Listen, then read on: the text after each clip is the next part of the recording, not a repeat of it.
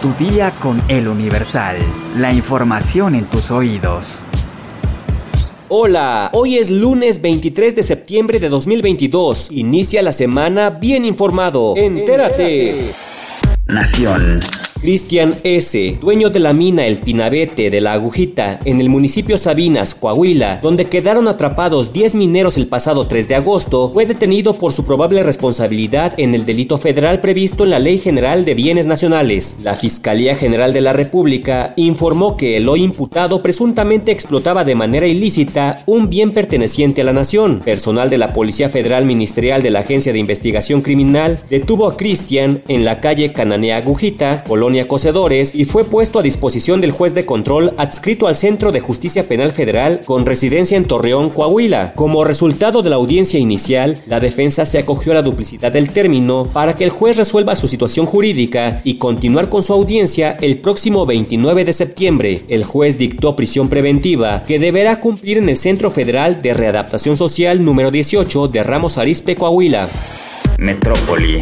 La jefa de gobierno, Claudia Sheinbaum, informó que el Zócalo capitalino se llenó a reventar debido al concierto de Grupo Firme, por lo que antes del concierto pidió a las personas que querían asistir que siguieran el concierto a través de las redes sociales. El gobierno capitalino informó que asistieron más de 150 mil personas al Zócalo a presenciar el concierto. Cabe mencionar que los asistentes también pudieron observar el concierto en vivo a través de Capital 21 y Canal 14. Sheinbaum supervisó el concierto de Grupo Firme desde su oficina e invitó a los asistentes a divertirse sanamente. Debido a la gran afluencia de personas, el gobierno capitalino encendió cerca de 20 pantallas que estuvieron distribuidas en diferentes calles del centro histórico. Cabe mencionar que a pesar de haber estado prohibido el ingreso de alcohol al espectáculo, se observó a decenas de personas que intentaron pasar las bebidas ante la presencia de autoridades y policías. El filtro de seguridad para ingresar a la plancha del Zócalo decomisó cervezas y hasta botellas de tequila, pues como parte del operativo de prevención,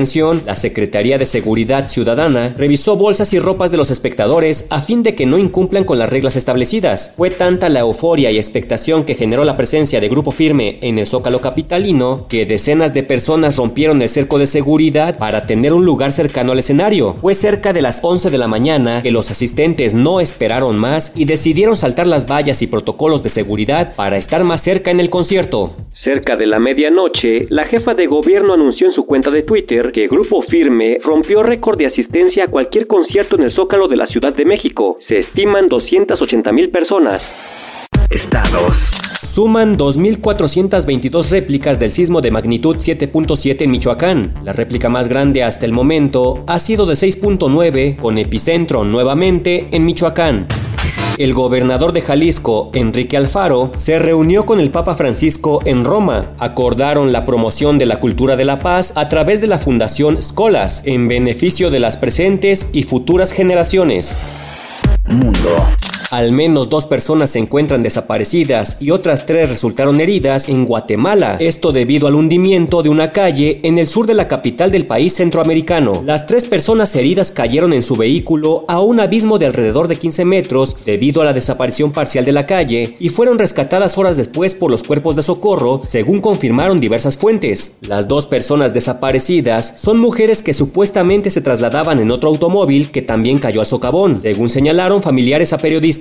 El hundimiento fue originado por las fuertes lluvias, tuvo lugar en una calle del municipio de Villanueva del departamento de Guatemala. Los cuerpos de socorro y miembros del ejército de Guatemala han ingresado con equipo especial al hundimiento en busca de las dos personas desaparecidas sin resultados positivos hasta el momento.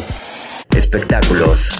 La estrella pop estadounidense Rihanna confirmó su participación en el famoso show de medio tiempo del Super Bowl, que se llevará a cabo el 12 de febrero de 2023 en Arizona, Estados Unidos. Fue a través de una publicación en su Instagram que la cantante compartió una fotografía donde se observa su mano sosteniendo un balón de fútbol americano. También la NFL, a través de un post, informó que la intérprete será una de las artistas que se presentará en el show. A pesar de que Rihanna no ha sacado nuevo material desde hace seis años, su legado sigue tan vigente que la noticia ya generó revuelo en todo el mundo. La estrella que cuenta con nueve Grammys es de las artistas más esperadas por los aficionados en un show de medio tiempo. Incluso hubo rumores de que había sido invitada anteriormente, pero ella se habría negado en señal de apoyo a Colin Kaepernick, jugador que protestó contra el abuso policial en Estados Unidos en contra de las personas de color en aquel momento, pues se había negado a levantarse durante la interpretación del himno nacional, lo que le costó una suspensión para jugar en la NFL.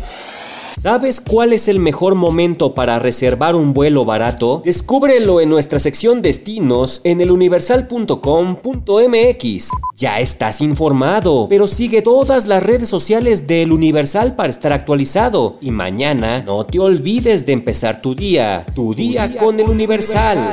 Tu día con el Universal. La información en tus oídos.